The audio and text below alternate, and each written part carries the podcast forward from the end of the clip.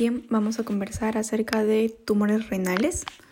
Vamos a hablar de dos puntos, eh, carcinoma de células renales o tumores malignos y el otro punto es tumores renales sólidos de comportamiento benigno. Bien, los carcinomas de células renales o tumores malignos, eh, de hecho se dice que son más frecuentes en los países occidentales. Se trata de una lesión sólida ¿ok? Porque también hay lesiones quísticas en los riñones. Esta es una, lesión sólida, es un tumor. Y de hecho se considera la lesión sólida más frecuente en el riñón. Se dice también que el 90% de todos los tumores malignos del riñón son carcinomas de células renales. Factores de riesgo. Primero, tabaquismo, obesidad, hipertensión. También le suma esto antecedentes familiares de primer grado, sobre todo esos cuatro factores de riesgo. Pero también se habla de antecedente de insuficiencia renal terminal, enfermedad quística del adulto y la enfermedad de von Hippel-Lindau. Bien, hablando sobre los subtipos histológicos del carcinoma de células renales, encontramos cuatro, ¿no? De hecho, el adenocarcinoma es el es más frecuente en un 85% de los casos. Y de este adenocarcinoma parten cuatro tipos. Está el adenocarcinoma de células claras, que es el más frecuente de los cuatro, que representa el 80% de los casos. De hecho, una pregunta típica aquí en el Perú es cuál es el tipo de, tumor maligno más frecuente en el riñón y las respuestas son de células claras. ¿no? Entonces, este tumor, este adenocarcinoma de células claras, eh, tiene un mal pronóstico. De hecho, es uno de los que tiene por pronóstico. Está asociado con la pérdida del cromosoma 3 ya del brazo P y también en la mutación del gen HVL o del gen von Hippel-Lindau. Luego le sigue el adenocarcinoma papilar, que tiene dos tipos, tipo 1 y tipo 2. Y bueno, para que se puedan acordar, debido a que tiene dos tipos, este tumor tiene la tendencia a ser bilateral y también tiene el factor familiar, el factor hereditario. Luego está el adenocarcinoma cromófobo, este es el de mejor pronóstico de los cuatro que vamos a hablar. Es el de mejor pronóstico. Y el último es una variante de los ductos de Bellini. ¿Ok? De hecho, esta es la más agresiva de todos los cuatro, de, los, de todos los tipos de endocarcinomas, y es el de pronóstico más feo. Es un pronóstico infausto. Ahora, hablando aparte de esas particulares de cada subtipo de endocarcinomas, se le agrega además el grado de celular, el grado de clasificación celular, que aquí se toma en cuenta eh, la clasificación de Furman, Furhan, o el grado de Furman, Furhan, que este evalúa tres criterios: el tamaño del tumor, los bordes del núcleo y el núcleo. Y en base a esos tres criterios se va a dar un puntaje, ¿no? Y mientras mayor sea el puntaje, más fea es la clasificación o la diferenciación, ¿no? Y eso le da un pronóstico. También que haya necrosis tumoral y que haya diferenciación sarcomatoide. Esos también agregan peor pronóstico, además a cada subtipo que hemos conversado. ¿Cuál es la clínica? Bueno, la clínica en sí, en su mayoría, es asintomático. O sea, el paciente se le hace el diagnóstico de manera incidental. De hecho, esa es la palabra clave, ¿no? Más del 50% de los casos de diagnóstico de cáncer renal se hace de manera incidental. O sea, el paciente va, ponte por un cólico abdominal, se le hace una ecografía. Y a casualidad encontraron ahí una masa en el riñón y te ponen ahí, ¿no? Eh, se sugiere ampliar estudios. Van, solicitan un ataque con contraste y resulta que es un tumor de, riñón. Y ni el paciente nunca supo que estuvo ahí porque no, no le dio clínica. Entonces el cuadro clínico asintomático es el más frecuente. Pero también está el cuadro sintomático, que ese se, caracteriza por una triada clásica que es dolor en fosa renal, hematuria macroscópica y masa abdominal palpable. De hecho, esta última ya no es muy frecuente. También se le agrega hipertensión arterial y varicocele del lado izquierdo. ¿ok? Ahora, también se habla de síndromes paraneoplásicos, como algunos tumores, este, cursan con hipercalcemia, poliglobulia, anemia, aumento del BCG, el síndrome de Stauffer. ¿Qué es el síndrome de Stauffer? El síndrome de Stauffer es una disfunción hepática, pero no metastásica. O sea, el tumor segrega sustancias em, hepatotóxicas de tal punto que logran conseguir una disfunción hepática. Pero no es, no es que hayan hecho una metástasis hepática, sino que el riñón comienza a fallar justamente por esas sustancias que libera el tumor, el síndrome de Stauffer. ¿Listo? Bien. ¿Cómo se hace el diagnóstico? Como ya les mencioné, el diagnóstico se hace de manera incidental. O sea, el 50, más del 50% de los pacientes nunca supieron, no tuvieron clínica, van a sacarse una ecografía por X motivos y se, ahí se, se le describe, ¿no? Masa sólida o pueden decir masa este, quística, ¿no? Entonces, ampliamos estudios con qué? Con tomografía con contraste. Tomografía con contraste. Y ahí vamos a poder pues, diferenciar bien qué es un quiste, qué es una masa y además de las masas, eh, ojo, recalcar que una, masa renal no se puede diferenciar con un ataque se trata de un, de un carcinoma renal o de un oncocitoma, que más adelante vamos a explicar. Un oncocitoma es un tumor benigno, ¿ok? Pero eh, que puede comportarse también como maligno. Bien, otra imagen que también nos puede ayudar es la resonancia magnética, pero esta la vamos a usar siempre y cuando sospechemos de un trombo de la vena cava. ¿Ok? Ahora, eh, ojo, en el tumor renal no está indicado la biopsia. Ya sé que hemos estudiado otros tumores, hemos estudiado otros cánceres y el diagnóstico definitivo se hace por biopsia, sí, pero aquí en el riñón no está indicado la biopsia. De hecho, cuando se observa ya se encuentra ¿no? este, una tomografía, una masa renal sólida, la indicación inmediata es una nefrectomía radical. Mientras que si es una masa líquida o quística, eh, vamos a hacer el manejo de acuerdo a la clasificación de Bosniak. La clasificación de Bosniak em, justamente estudia o clasifica los quistes renales, ¿no? Y el tipo 1, bueno, y está en función a sus, al, grosor de sus paredes, está en función a si tiene tabiques dentro del quiste, ¿no? Está en función a cuán gruesos son estos tabiques, está en función a si tiene o no vascularización, ¿no? Entonces, por ejemplo, Bosniak 1 y Bosniak 2 no requieren ni seguimiento ni tratamiento. O sea, chill el paciente. Bosniak 2F, F de follow, quiere decir que tú vas a hacer un seguimiento a tu paciente constante.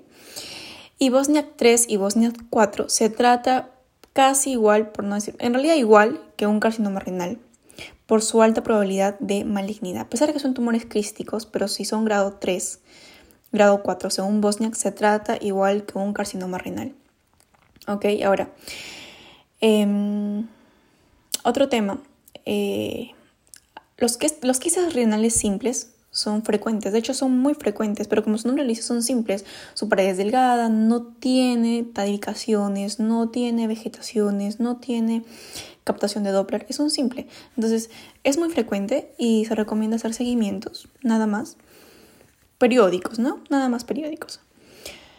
Ahora, el tumor renal suele hacer metástasis, sí. ¿A qué órganos? Primero, ganglios. Segundo, pulmón. Tercero, hígado. Cuarto, hueso. Es por eso también que una vez que se hace el diagnóstico de cáncer renal, debemos pedir al paciente una tomografía abdomino pélvica eh, con contraste. También podemos pedir una radiología simple de tórax para ver metástasis pulmonar y gamma, gamma, gamma, gamma, gamma, gamografía ósea.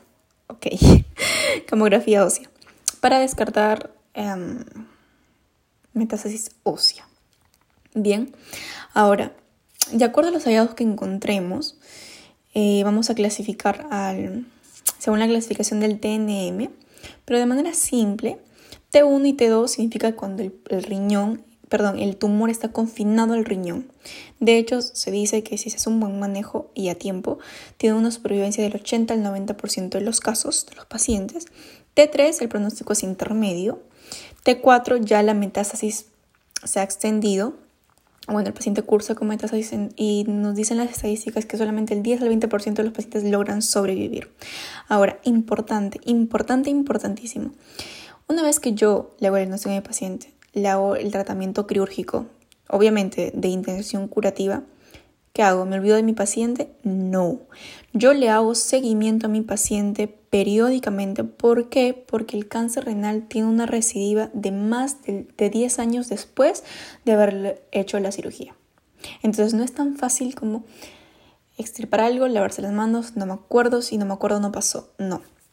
hay que hacer un seguimiento al paciente porque este cáncer recidiva hasta más de 10 años después de haber hecho la cirugía quirúrgica, obviamente con intención curativa. Bien, vamos con el tratamiento. Vamos a, vamos a manejar el tratamiento según si se trata de una enfermedad metastásica o no metastásica. Si es que es no metastásica, de hecho, la, el primer, el primer, la primera intención va a ser una nefrectomía radical con intención curativa. qué consiste eso? Exéresis del riñón, además del tejido graso prerenal y también la fascia de Gerota. ¿Se acuerdan cuál es la fascia de Gerota? La que se encuentra entre el tejido graso prerenal y la grasa pararenal. Justamente la fascia de Gerota es lo que divide ambos tejidos grasos. Entonces, una nefrectomía radical incluye sacar el riñón, sacar el tejido perirenal y la fascia de Gerota. ¿Ok? Y la literatura menciona que no es necesario hacer una linfadenectomía retroperitoneal debido a que tiene una mm, invasión anárquica, menciona, y solamente estaría indicado una adrenalectomía cuando se haya demostrado afectación del polo superior o afectación del, del terreno suprarrenal. Bien, ahora, ¿a todos los pacientes no metastásicos se le va a indicar nefrectomía radical? No. Hay un grupo de pacientes en los cuales se elige hacer una cirugía conservadora renal. ¿Qué incluye esta cirugía conservadora? Hacer una nefrectomía parcial, localizada donde está el tumor, hacer una nefrectomía polar, depende si se trata del lóbulo superior, perdón, polo superior o polo inferior, o hacer una tumorectomía, o sea, extirpar, solamente donde está el tumor, obviamente con sus márgenes, ¿no? Como en toda extirpación.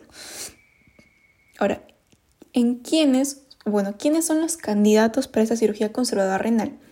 Bueno, eh, se va a hacer esta cirugía o este procedimiento por necesidad. ¿Cómo así? Por necesidad porque son pacientes a lo mejor que necesitan diálisis, entonces yo no le puedo sacar su riñón. Son pacientes que son monorrenos, yo no le puedo sacar su único riñón. Y son pacientes que tienen tumor este, bilateral.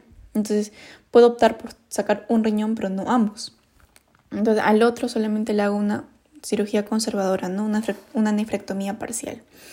Y también indicaciones selectivas como por ejemplo un tumor menor a 7 centímetros que categoriza una T1 y que además sea exofítico, o sea, hacia afuera, y alejado del seno renal, ¿no? lo cual fácilmente se puede extirpar. Ahora vamos con el tratamiento metastásico. Lo dividimos en tres puntos principales. El tratamiento sistémico de la metástasis, el tratamiento local y el tratamiento del tumor primario.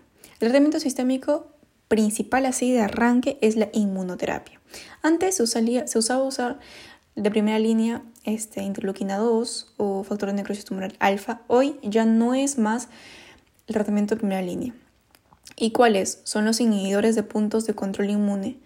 Estos son los que reactivan la actividad inmune antitumoral y por lo tanto se ha demostrado que estos fármacos aumentan la supervivencia global. ¿Cuáles son esos fármacos? Se llama nivolumab y el otro se llama ipilimumab.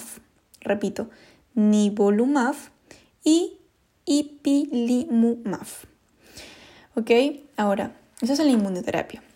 Otro punto pueden ser terapias dirigidas antiangiogénicas, sobre todo cuando sea, está asociado a la mutación del gen HVL.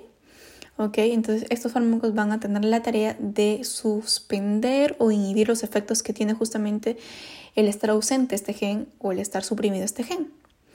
Bien, entonces, de manera general o más sistemática y resumida, los pacientes con bajo riesgo o con, claro, con inflamación de bajo riesgo, se puede usar monoterapia o sunitin, sunitinib o pasa, perdón, pasopanib. Mientras es que es de intermedio y alto riesgo, se usa una terapia combinada justamente los dos que hemos mencionado en la inmunoterapia, novilumab e ipilimumab, ambos de manera sinérgica. Bien, el tratamiento local eh, se consiste en una metastasectomía para el control sistémico y radioterapia este, estereostática eh, siempre y cuando se demuestre que hay metástasis cerebral y ósea. Eh, obviamente también esta metastasectomía que se entiende con extirpar justo donde el órgano donde se ha dado eh, la, la, metástasis, extirpar allí, eh, está indicado siempre y cuando esta metástasis sea de bajo riesgo. sea una metástasis controlable, ¿no? Poca, de inicio reciente. Luego está el tercer punto, el tratamiento del tumor primario. Y aquí hay un, un concepto que se llama nefrectomía citorreductora. Nefrectomía citorreductora. Esto es también para pacientes que tienen carga metastásica de bajo grado. ¿Ya? Eh, y se va a usar en dos escenarios. En pacientes con riesgo intermedio, o sea que tienen tumor primario asintomático, más, respuesta, más buena respuesta al tratamiento sistémico. Mientras que otro grupo son pacientes de respuesta intermedia, o perdón, de riesgo intermedio, que significa tumor primario sintomático más el previo tratamiento sistemático, pero de manera inmediata. O sea, así, ambos de manera sinérgica. Y finalmente terminamos con los tumores renales sólidos de comportamiento benigno, que son dos. El angiolipoma y el oncocitoma. El angiolipoma, como su propio nombre lo dice, es un tumor benigno conformado por qué? Por tejido adiposo, músculo liso y vasos sanguíneos. Eh, se pueden presentar el angiolipoma así solito o espontáneo y el otro asociado a esclerosis tuberosa. Justamente este último tiene la característica de que es pequeño, pueden ser múltiples y de, ubicación bilateral y es asintomático. Eh, la clínica más frecuente del angiolipoma es el síndrome de Wunderlich. Wunderlich. ¿Cuál es el síndrome de Wunderlich? Eh, este síndrome se, se, caracteriza por dolor lumbar, repercusión hemodinámica o inestabilidad hemodinámica y hematuria. ¿Por qué? O sea, ¿cómo? Resulta que este síndrome este, es una hemorragia grave retroperitoneal espontánea, así de nada el paciente sangra y se localiza en la, área retroperitoneal y esta hemorragia es grave, hasta el punto que el paciente puede llegar a una estabilidad hemodinámica, puede chocarse, ¿no? Este es el cuadro clínico más frecuente, el síndrome de Wunderlich. Wunderlich. Y en sí la mayoría de los casos de angiolipoma no requiere tratamiento, excepto cuando el tumor sangra mucho y el paciente tiene dolor, cuando el tumor es más de 4 centímetros de ancho, eh, cuando lo presenten mujeres en edad fértil y cuando están asociados a pacientes que tienen difícil acceso a emergencia. Ponte, es una paciente de la sierra, ¿no? De lo profundo de la sierra. Y obviamente no tiene un, lugar de emergencia en el caso de que pueda sangrar, no hay un banco de sangre en su centro de salud. Entonces, Tomando en cuenta eso, mejor yo le hago el tratamiento quirúrgico. ¿no? En todos esos casos que hemos mencionado, ¿cuál es el tratamiento? Primera elección, embolización arterial. Y segunda, la nefrectomía. ¿Ok? Y terminamos hablando con el oncocitoma. El oncocitoma es un tumor benigno que es circunscrito y es encapsulado. Y tiene la particularidad que en la arteriografía pinta la imagen de rueda de carro. ¿Esto por qué? Por el patrón de vascularización característica que tiene, así justamente en rueda de carro, como mencioné en la arteriografía, no en la tomografía, porque a veces nos confundimos como todo es tomografía con respecto a tumores, no. En la arteriografía, la imagen en rueda de carro. Tratamiento, nefrectomía radical. ¿Por qué la nefrectomía radical si el, si el tumor es benigno? O sea, no entiendo. Ah, ¿por qué? Porque el oncocitoma es muy difícil de diferenciar eh, de un eh, carcinoma renal. Entonces, yo mejor no me arriesgo y le, le voy con todo. Le hago una nefrectomía radical porque es difícil diferenciarlo de tumores malignos. ¿Ok? Esto fue cáncer renal.